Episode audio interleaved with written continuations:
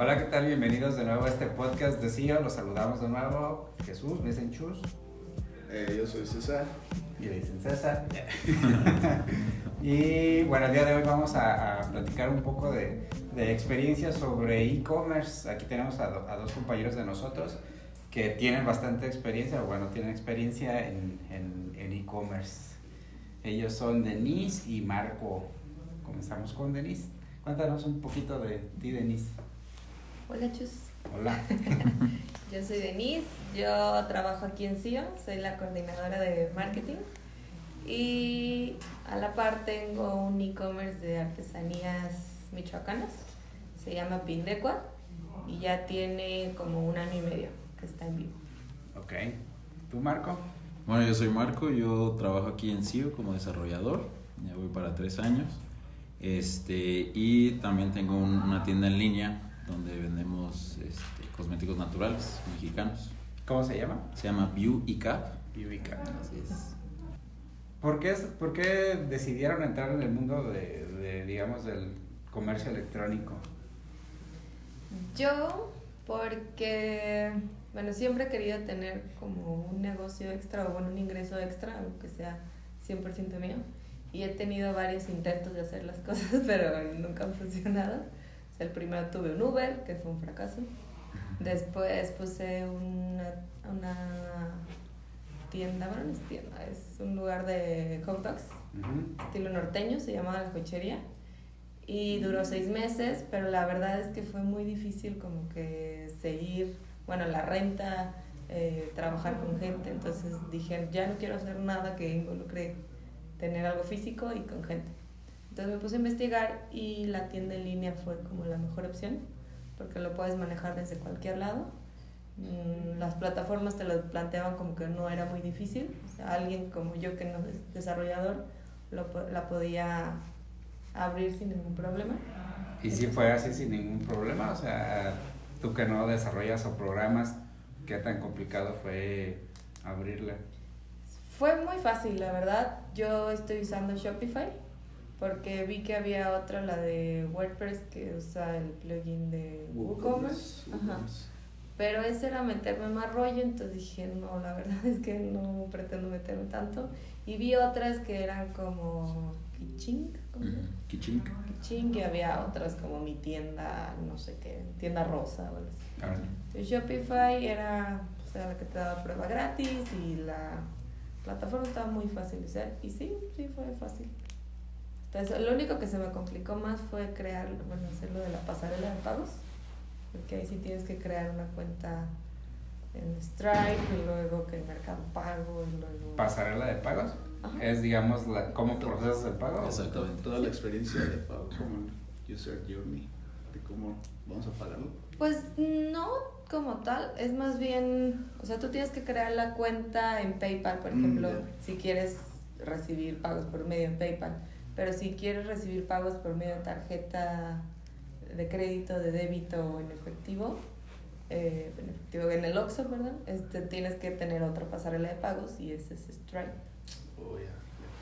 A ver si- pues, Ok, ¿Y tú por qué comenzaste? Pues fue también igual como, como lo comenta Denise, como no, como tener algo propio, ¿no? O sea, tener, eh, poder decir esto fue algo este, 100% mío, nuestro, en este caso que lo, lo llevo con, con mi prometida. Este. eh, y bueno, inicialmente la idea, la- una de las ideas iniciales que teníamos era también como poner algo físico, pero nos dimos cuenta que eh, pues es caro, ¿no? O sea, si no llevas, si no tienes ventas, pues sigue habiendo gastos, ¿no? Renta, luz, trabajadores y todas este, est- estas cosas. Entonces nos inclinamos por hacer primero un, un sitio web sencillo y acompañarlo, complementarlo con una tienda en línea. Nosotros utilizamos la plataforma de e-commerce llamada Kichink. Ujú. Este, y, e igual estuvimos analizando y también la idea inicial, bueno, que yo había pensado, dije, pues hago yo la tienda en línea, ¿no? Pues ya sé programar, ¿no? Pero en cuestión de tiempo, este, iba a ser un poquito más tardado y... Y es como volver a hacer algo que ya está. Ajá, mira, como que reinventar la rueda. Entonces, como que no, no le encontré mucho sentido. Y, y sí, bueno, buscando así opciones, estaba Shopify igual, WordPress eh, y Kichink. Y la razón por la que nos inclinamos por Kichink fue más bien porque no te tienes que preocupar realmente por la cuestión de los envíos. O sea, tú nada más, un usuario hace una, una compra y tú imprimes una guía y tú le pones en la página y te dices, ¿sabes qué? A tal fecha de tal hora, ven por mi paquete. Y ya Kiching se encarga de enviar a alguien y ya se los, se los manda, ¿no? Entonces, eh, por esa parte nos facilitó y aparte de que no, no hay que pagar como una mensualidad. Entonces, de esa manera, si no vendemos un mes, pues no hay que pagar. O sea, no pagas una mensualidad para la tienda. Para la plataforma, exactamente. En el caso tuyo, sí, tú sí pagas una mensualidad. Sí, pero la verdad es que es muy baja, son 29 dólares mensuales.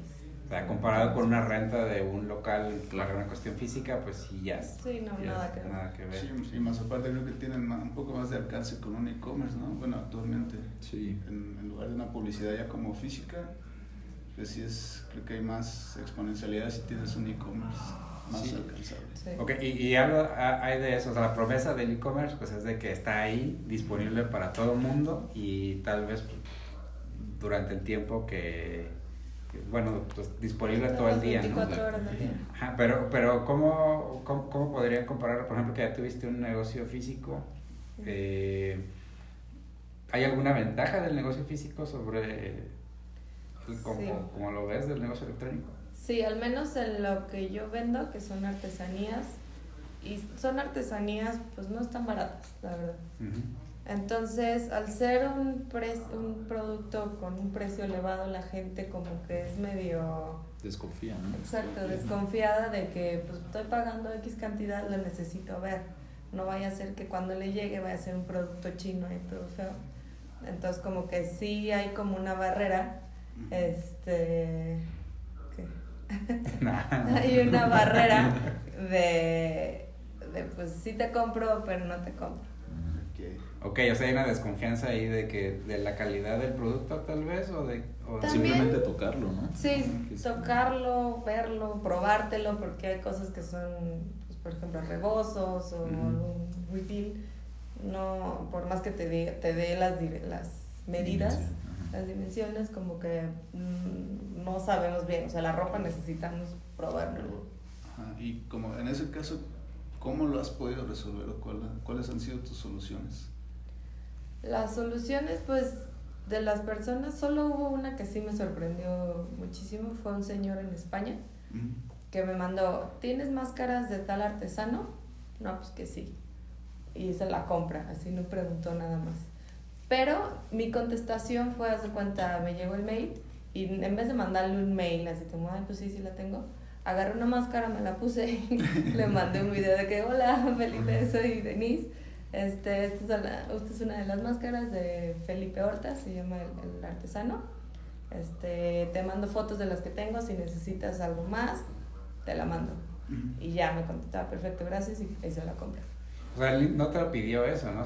Eso fue tú para que se sintiera con más... Fue para que viera a alguien real, este, y pues sintiera la confianza de estar comprando un producto... Bueno, él pide específicamente ese artesano, entonces le enseñé la firma del artesano para que sí viera que sí era lo que él estaba pidiendo. Y pues creo que me ayudó porque, por ejemplo, eso, lo del video lo hice con otras dos, tres personas y fue igual.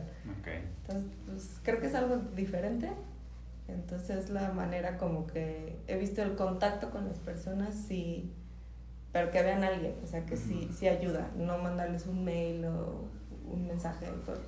En este caso, ¿cómo fue, o, en el caso de esta persona, ¿cómo, cómo fue que llegó a... Por medio de una búsqueda de Google. Por medio de una búsqueda de Google. Que entonces podría decirse que dentro del, del funnel, bueno, existen como las métricas piratas, se les llama, porque es un, es un acrónimo de, pues de tres A's y tres R's. Entonces, en este caso, eh, creo que tú, en, pues sí, ya tienes como tu awareness, el el, tu marca y todo esto eh, como los valores, eso ya está muy, muy bien definido, pero lo que, lo que te pregunto es de cómo, cómo lo adquiriste, entonces fue por una búsqueda de Google y en el momento en que tú eh, le muestras como el cómo se ve la máscara, ahí estás en el proceso de, de activación. Entonces con esto ya logras como, como eh, pues sí, ya, ya sigue lo que es el revenue, que es donde ya te compran y ya como que comienzas a retener a, a los, a los clientes. Y ya con esto quizá ya tú puedas tener como expandir un poco más de mercado a la parte de, de España, no si, si las han escuchado estas métricas, es un funnel de venta. literal. Sí, el inbound marketing. Ajá, entonces pues, sí, ya es como, como lo nuevo también que están aplicando mucho en el- en el e-commerce y creo que ya, ya, ya nos podrán explicar un poco más de eso. Lo que yo he visto es que sí necesitas como que el contacto con las Ujú. personas. Al menos en México aún son muy desconfiados. Por ejemplo, una señora me habló y me dijo, pues, ¿no te la, te la puedo pagar así como en el Oxxo? No, pues sí, sí se puede.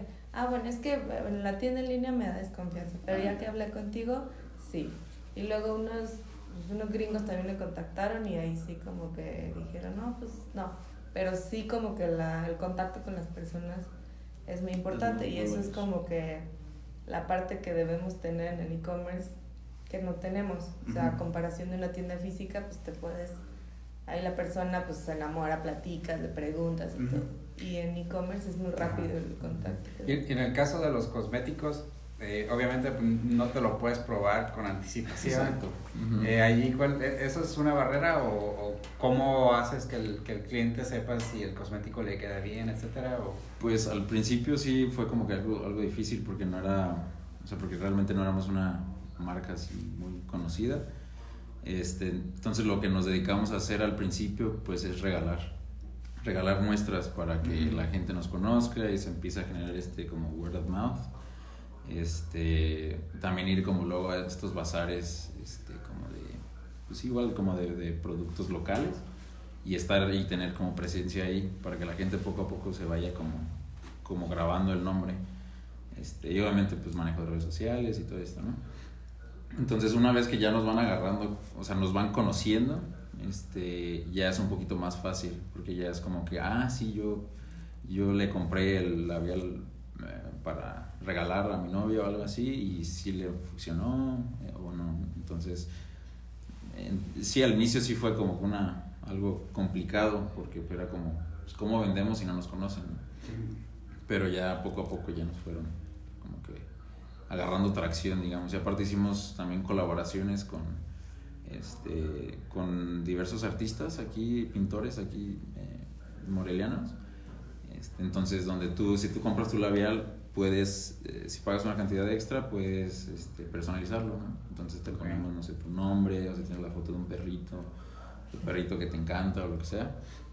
Ahí en tu labial este, tú lo puedes, o sea, te lo podemos poner, ¿no? Entonces ya tú eliges el color del labial, el color del empaque y si lo quieres personalizado, ¿no? Entonces ya le da como que también se toca un poquito más personal y da como que un poquito, creo que más de confianza también. En este caso, eh, ¿cómo realizan, o, o bueno, si es que realizan algún seguimiento ya con sus clientes? O sea, más adelante, un newsletter o algún mensaje de texto. Eh, cu- ¿Cuáles son sus, sus estrategias de seguimiento como para seguir reteniéndolos? Pues, buena pregunta. No, la verdad es que, pues sí, o sea, yo les mandaba un mail de pues, todo bien, o sea, pero mi intención era que nos dieran una recomendación. Este, pero la verdad es que, o sea, sí le tienes que dedicar mucho tiempo y eso es como que algo a lo que yo me he enfrentado porque no puedes hacerlo todo tú sola. La neta es que sí ha sido como un conflicto porque o hago el blog o hago redes sociales o programo el, el newsletter o programo o busco nuevos eh, productos o busco hacer una colaboración con alguien, la verdad es un mundo de Sí. cosas y está, está O, sea, la idea de que sea un side hustle, por así decirlo, eh, es meramente como, como ingenuo pensar que vas a poder hacerlo adicional a tu trabajo. O- No es ingenuo, pero por ejemplo, Marco que tiene a su novia, entre los dos se pueden repartir la... Perdón, prometida, perdón. este... Tiene, o sea, son dos, es un equipo que se pueden repartir las, las tareas y pues igual y uno le dice, órale, ya, te toca, y a mí pues a mí ya se me vale. Y más, bueno, aparte es un poco más diverso, ¿no? El equipo, porque Sí. tu, no, tu prometida es diseñadora y también creo que lleva pautas de social media, ¿no? Sí, aparte también, llevamos redes sociales, entonces como que ella es más el lado, el lado pues sí, como creativo, como un poquito más mm, artístico, digamos, y soy la parte como que un poquito más cuadrado, como más Sí. estadístico, números y cosas así, entonces ya la mancuerna que se hizo, pues ya como que nos complementamos. Y en, y en tu caso, Denis, tú eres la todóloga. Todo, Sí. o sea, Todos los que si te sombreros. dicen que el sombrerito verde es de merca, el sombrerito azul es de venta. No, o sea, no Todos los puedo. sombreros. Sí, todo en uno y a quién le hago caso, la vez que sí. Y, pero, pero tienen alguna, digamos, una constante o un hábito para que su tienda permanezca, digamos, a los ojos de los demás. O sea, ahí está la tienda, pero solo me imagino que los clientes pues, no deben de llegar. O sea, No. ¿tienen algún hábito de estar este, publicando constantemente? ¿O, o qué estrategia siguen? Sí, o sea, yo mi idea es publicar al menos una vez cada dos meses un blog para estar generando contenido y se vaya posicionando solito. Posicionar una página a la vez que puede tardar más de seis meses y posicionarla en la primera página te puede llevar años, dependiendo de la competencia, dependiendo de infinidad de cosas. O sea, que, si, que si vas con la idea de que pongo mi tienda y ya en un mes Está ya listo. No. A menos que pagues publicidad, Sí. va a estar en el primer A lugar. menos que sí. tengas mucho presupuesto. Exacto, eso. tienes que tener presupuesto, también tienes que estar viendo. Son un montón de cosas. Sí, es como que no está fácil. Sí. Sí, también entraría la parte de segmentación, ¿no? O sea, el momento de como eh, comenzar a echar a andar el advertising en el Google, por ejemplo, ahí tendrían que segmentar, o sea, sería como aventar piedras al aire y a ver Sí. cuál le pega a la luna. Sí, al es- principio es pues estar ahí aventando alguna piedrita y algo va a caer, porque pues sí, es por keywords. Y luego, por ejemplo, yo pues vendía, empezaba y decía en México. Ujú. Y luego les llegaba solo a los de Michoacán y pues nadie de Michoacán va a comprar aquí porque saben Sí. dónde ir a comprarlo, ¿no? Entonces luego empecé a ver que en el norte, como que la gente sí decía, ay, mira, yo he ido a Morelia o he ido a Michoacán y me gusta este tipo de artesanía y ya me pedían específicamente una, entonces pues también tienes buscando la artesanía, cómo mandarlos, porque también enviar artesanías por paquetería es todo un tema. Claro. Pero que sí, llegue bien y que no se rompa. Sí. Sí, y es caro. La verdad es que. Por las dimensiones, ¿no? Y el peso. Las dimensiones, el peso y los materiales. Luego es barro. No se hacen Y, responsables. y en ese caso del envío, un, un tema, es, es- realmente en el e-commerce es un tema, ¿no? O sea, Sí. fue, fue el factor decisivo para que tú eligieras. Ajá. Am, pero tú que se lo cargas a los, a los clientes o algo así, Sí, yo- extra, o le dices ya aquí ya va incluido. Sí, extra. O sea, a partir de cierta cantidad ya es como un envío eh, gratis, pero también depende de la De las dimensiones. dimensiones, porque si es ropa, la verdad es que es muy barato y se puede enviar desde correos hasta lo que sea, ¿no? Pero las otras, por ejemplo, la máscara que envié a España la mandé por DHL. El envío salió en 2.500 pesos y sí lo pagó el cliente, pero se me hizo muchísimo. Sí. Le llegó en una semana, Sí. entonces también siento que eso está padre. O sea, eso de que ves en un e-commerce y que, ay, me encanta esta taza, pero me llega en dos meses, es como, no, pues quédate con eso. Pues también tienes que ver el envío, que llegue a tiempo, que ponerle seguros, que vaya muy bien empaquetada. Que en este caso tú, tú haces toda esa labor, ¿no? De empaquetarlo. Ajá. Que, que también te da la, la, la facilidad de personalizar más tu envío, ¿no?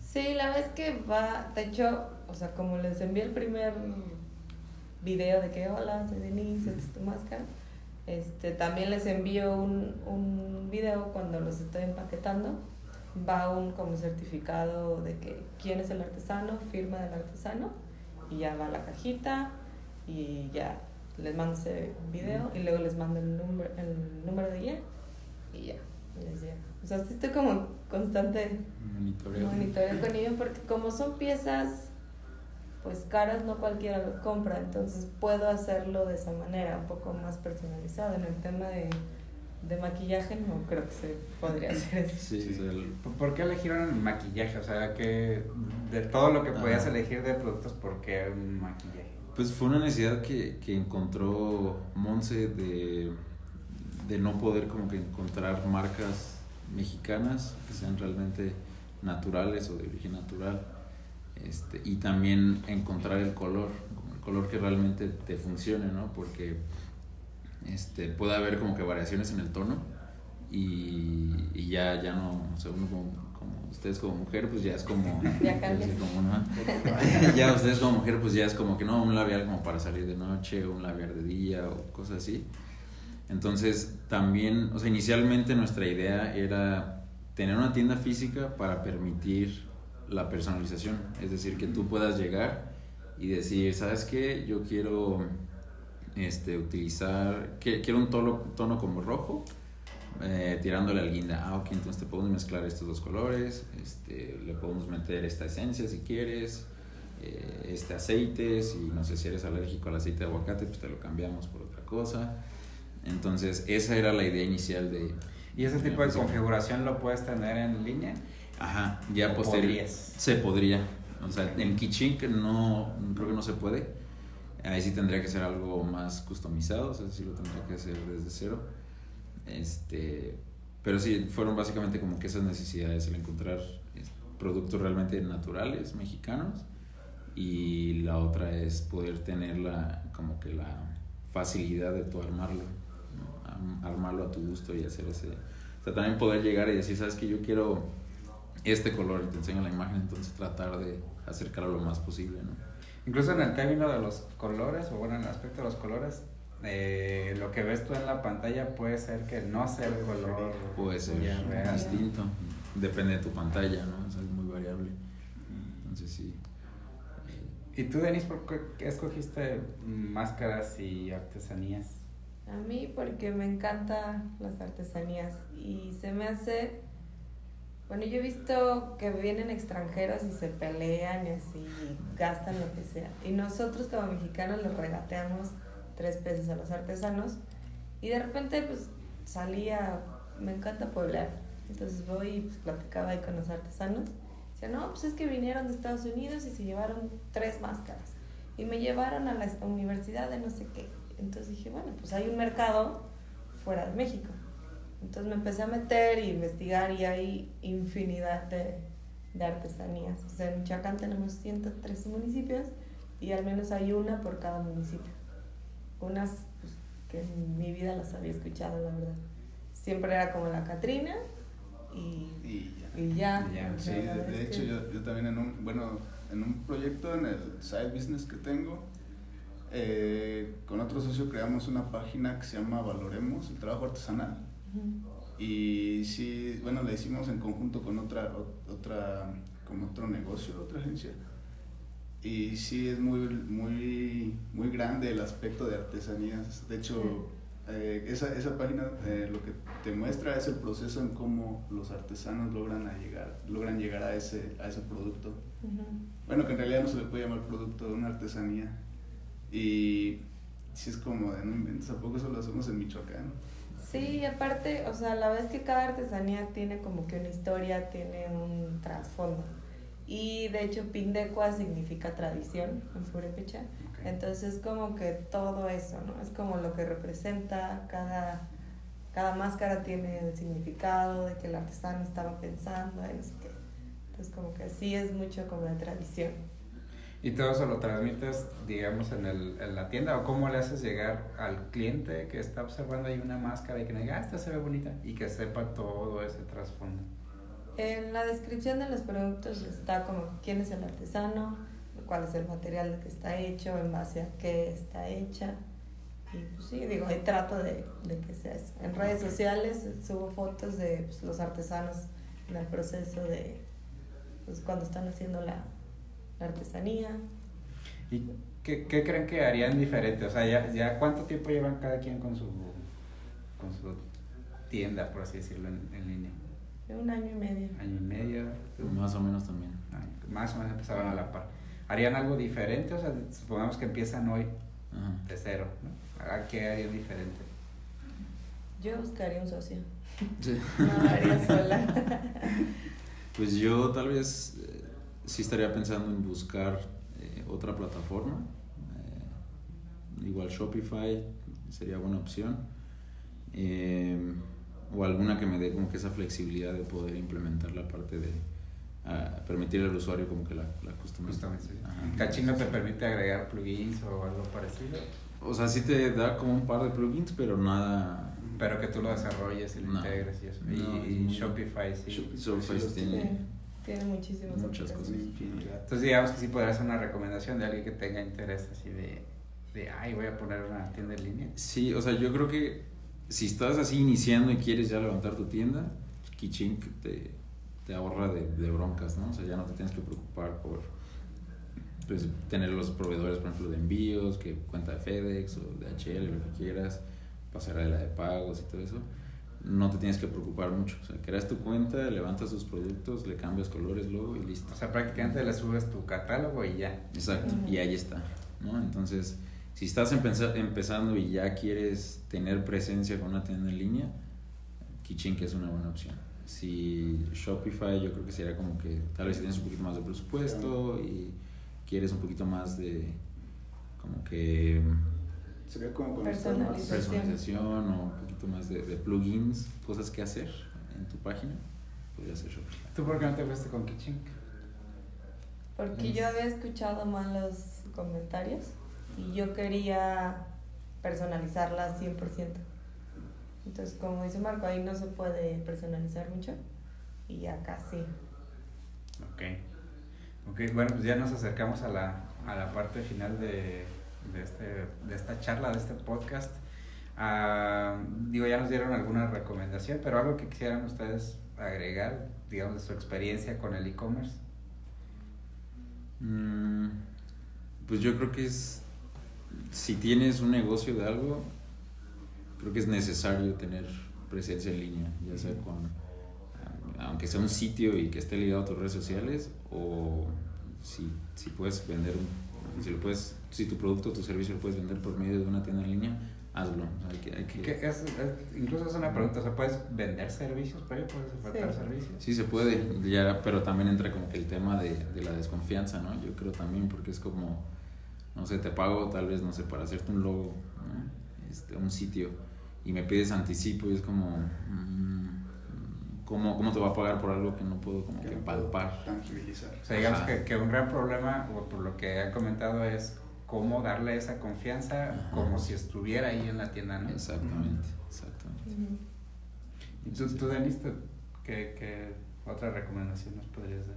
Yo, pues igual que la hagan, o sea, pero que sí le piensen un poquito, no se avienten luego, luego, porque así fui yo, como gorda en tobogán literal. Entonces lo que iba pensando, iba poniendo aquí, sí, esto y lo otro, pero la verdad es que no tenía una estructura. Entonces salió bien al final de cuentas, pero tardé mucho tiempo. Y digamos, si se hace una balanza de inversión de, por ejemplo, si hubieras llevado Pindejo a una tienda real, no sé, a lo mejor en alguna plaza o en algún lugar turístico, a e-commerce, Sigue siendo más barato el e-commerce, por lo que comentabas, César, que tienes mucho más este, Alcance. mercado, alcance. Sí es más difícil posicionarlo, pero si estás ahí trabajando, o sea, como bien estructurado cómo lo vas a hacer, sí se puede. La es que, que sí, no, no es difícil. digo, no sé, no sé si sea confidencial, pero ¿cuánto tiempo tardaron en hacer su primer venta?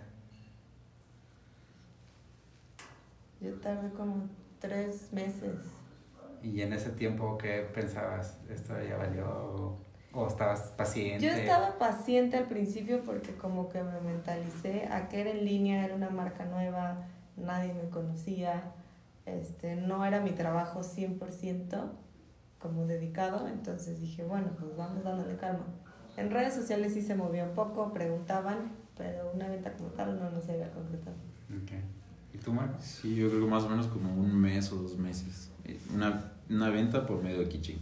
Y porque- igual, ¿qué, qué pensabas así de, güey? Pues dijimos, pues vamos a llevárnosla con calma, ¿no? O sea, vamos, vamos empezando, vamos a mover también redes sociales y ya fue que empezamos a, a mover esa parte, ¿no? Entonces, Es, es como todo, yo creo que cuando vas empezando, pues uno en su mente tal vez piensas de que no, pues lanzo mi tienda en línea y, y ya en una semana ya me quedé sin stock, ¿no? Algo así. Sí. al día siguiente ya voy a estar saturada. Ah, ¿Cómo le voy a hacer si se me acaba todo? Ajá, no Yo sí manches. pensaba eso al Sí. principio, que cuando le pusiera publish iba a ser, ay, ya, Ya estuvo. mil personas preguntando, y pues no. Toda la noche checando Analytics, ¿no?